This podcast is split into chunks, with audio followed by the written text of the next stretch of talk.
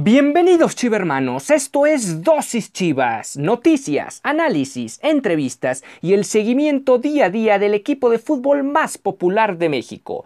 Yo soy Ricardo Romano Corona y diariamente inyectaré tu dosis Chivas. No olvides que puedes sintonizar nuevos episodios de lunes a viernes a través de Spotify, Anchor FM, Apple Podcast, Breaker, Google Podcast y Radio Public. Y sin más que agregar, comenzamos.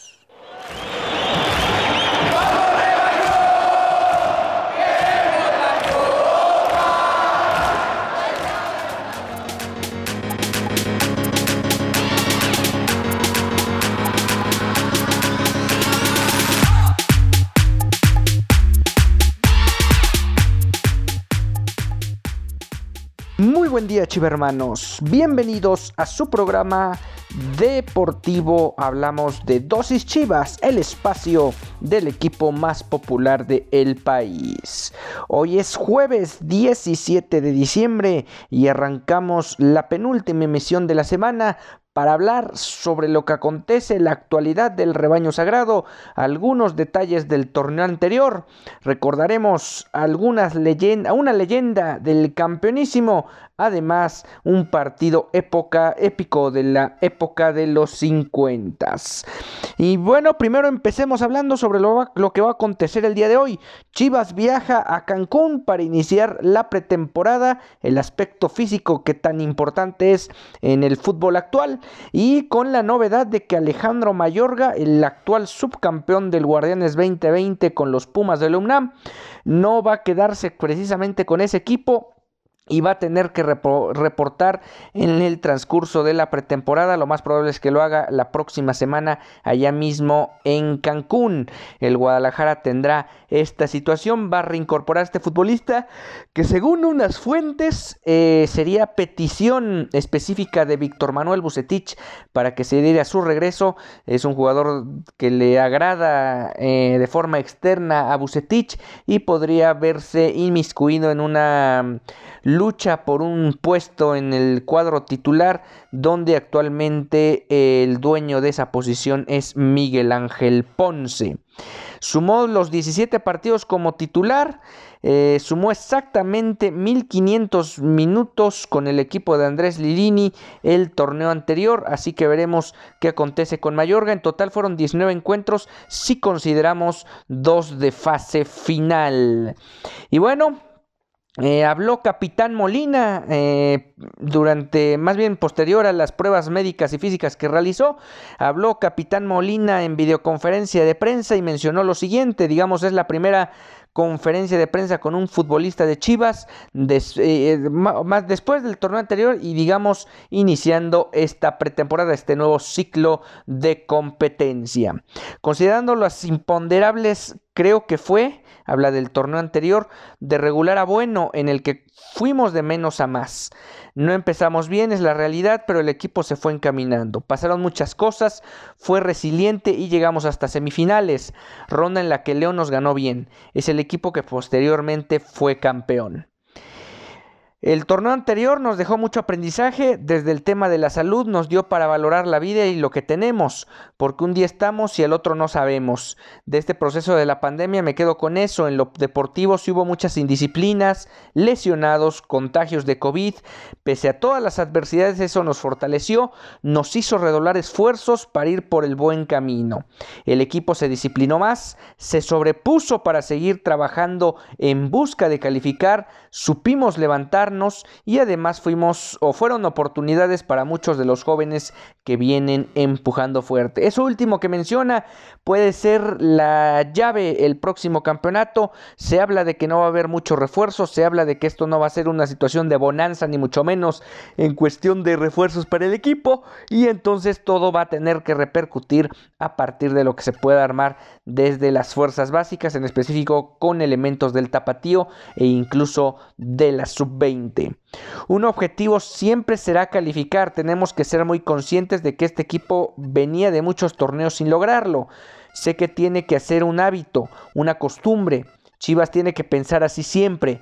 Estamos en ese proceso de cambio, pasaron muchas cosas, hubo reestructuración del club en muchos ámbitos y eso ha empezado a dar frutos.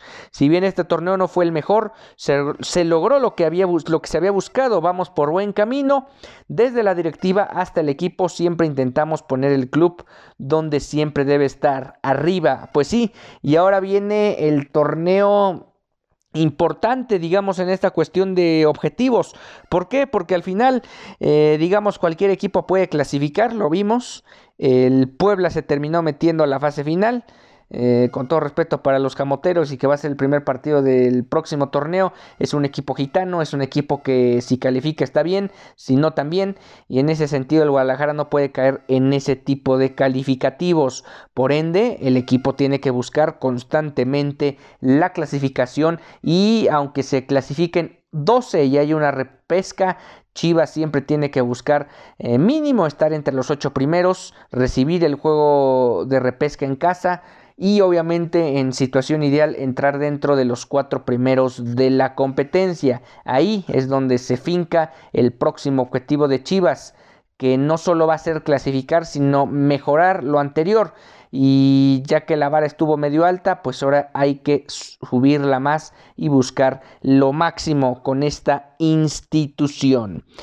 Creo que sí, hablando del plantel para competir por lo máximo, eso se refiere Jesús Molina es aventurarme, pero me gusta comprometerme porque veo el trabajo día a día de mis compañeros. Tenemos al mejor central de la Liga MX, que es Mier, dos porteros que pelean duro día a día por el puesto, en el que Gudiño cerró muy bien el torneo. Están Vega, JJ Macías, Cone, Chapo, hay juventud, experiencia y madurez en todas las líneas. Es un plantel muy competitivo, pero tenemos que ir paso a paso con el como el torneo pasado con humildad, compromiso y siendo constantes en el esfuerzo. Pues ahí están las palabras de Molina, quien espera o aspira a que su equipo, junto con él incluido, puedan campeonar en el próximo semestre. Sería muy lindo ver ese equipo campeonar. Mucho va a tener eh, o va a estar determinado o condicionado sobre cómo se pueda llevar a cabo el inicio del campeonato, donde Chivas debe lograr algo muy importante. Es no rezagarse en un inicio del torneo para poder aspirar desde siempre a las primeras posiciones del campeonato. Recordábamos ayer el último campeonato de Chivas con Matías Almeida. Una de las grandes ventajas que tuvo este equipo fue que cuando llegó la mitad del torneo estaban en una muy buena posición en la tabla general, incluso llegaron a ser superlíderes y a pesar de un cierre titubeante terminaron por ser terceros de la general. Y bueno, ahora pasando al tema del Guardianes 2020, Uriel Antuna fue incluido dentro del 11 ideal del campeonato.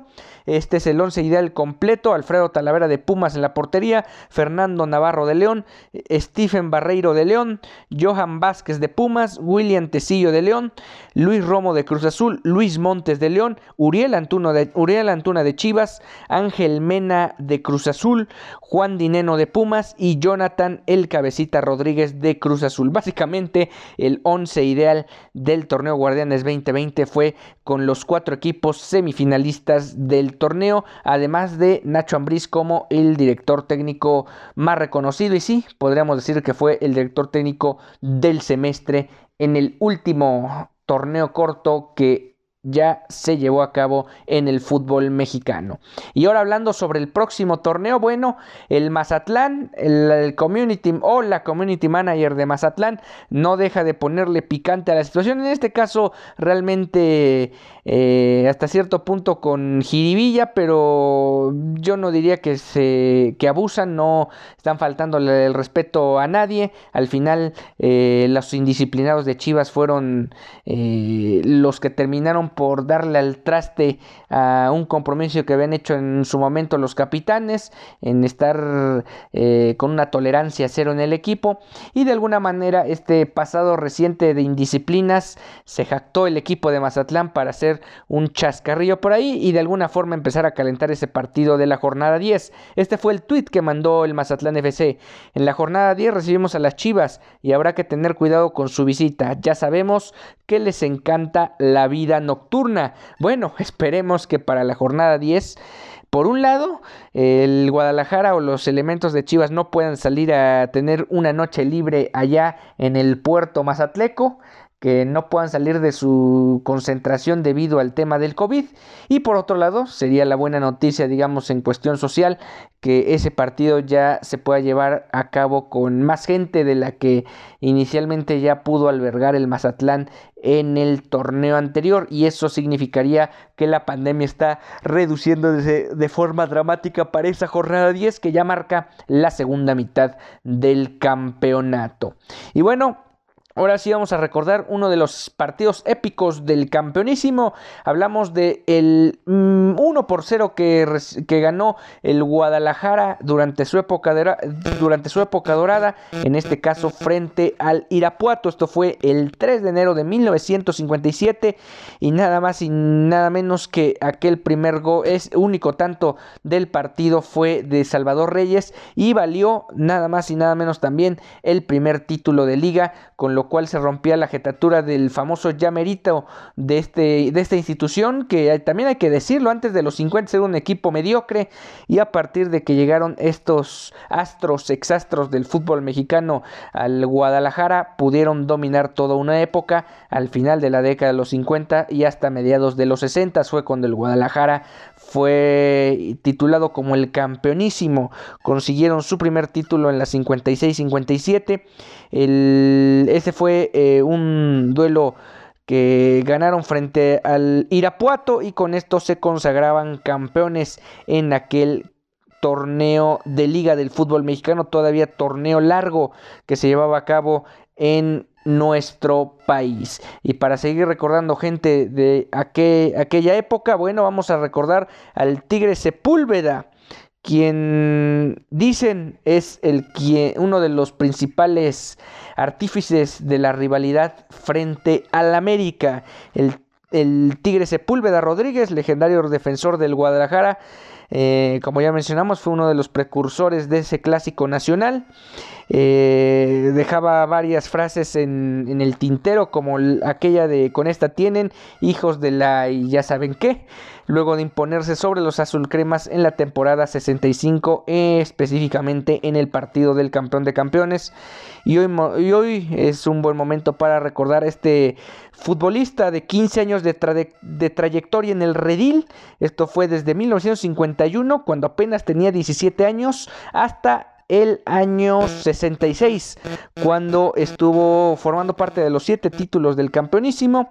Jugó dos Copas del Mundo o asistió a dos Copas del Mundo, fue en Suecia 58 y a Chile 62, ambas ganadas por el Squash de Oro, los primeros dos campeonatos de Brasil en su historia como selección. Eh, se retiró de manera oficial como profesional en 1969 cuando todavía existía el equipo, el Club Oro de Jalisco, ahí fue cuando, ahí fue en ese equipo donde se retiró el Tigre Sepúlveda, un histórico del fútbol mexicano que por cierto ya fue inmortalizado en el Salón de la Fama Nacional en Pachuca hace algunos años. Es uno de esos futbolistas que le ponía picante a las rivalidades, tanto a la del Atlas como a la del América, y jamás, jamás hay que olvidar lo que él junto con otro grupo de futbolistas lograron para encumbrar al que ahora y lo hemos mencionado aquí en casi todos los programas, el equipo más popular del país y uno de los más ganadores en la historia del fútbol mexicano. Y hablando de, ganadores, bueno, se reconoció el campeonato sub-20 dentro del Guardianes 2020. El día de ayer, miércoles, Chivas hizo una una especie de jornada especial en Verde Valle, ya que realizó un reconocimiento a los campeones de la categoría. Esto de forma virtual fue un almuerzo especial con varios de los, de los familiares de los futbolistas, quienes mostraron su emoción y destacaron el esfuerzo de los jóvenes para levantar este trofeo que mucho, mucho le puede servir no solo a cada uno de ellos en lo individual, sino a la institución para empezar a formar eh, o terminar de formar estos chicos que pueden llegar a ser base del primer equipo en el futuro próximo. El Guadalajara llevó a cabo este almuerzo. Sabemos que con todo este tema del COVID no se pudo llevar a cabo como hubiera sido eh, lo ideal tanto para futbolistas, para la institución, para los propios ah, familiares, seres queridos de todos los elementos que salieron campeones. Pero al final las circunstancias son estas y así se llevó a cabo este, esta especie de fiesta virtual donde se destacó el pasado título conseguido el 6 de diciembre del presente año. Y bueno, con eso estamos llegando al final de esta emisión de Dosis, Dosis Chivas. Nos encontramos el día de mañana, una emisión de viernes, una emisión para empezar a proyectar lo que podemos esperar de este equipo. Ya va a ser el primer día de trabajo en forma del equipo de Bucetich allá en Cancún y ahora sí empezar a proyectar cómo se puede plantear el inicio del campeonato el próximo 8 de enero cuando el Guadalajara visite la cacha del Cuauhtémoc y a los enfranjados del Puebla.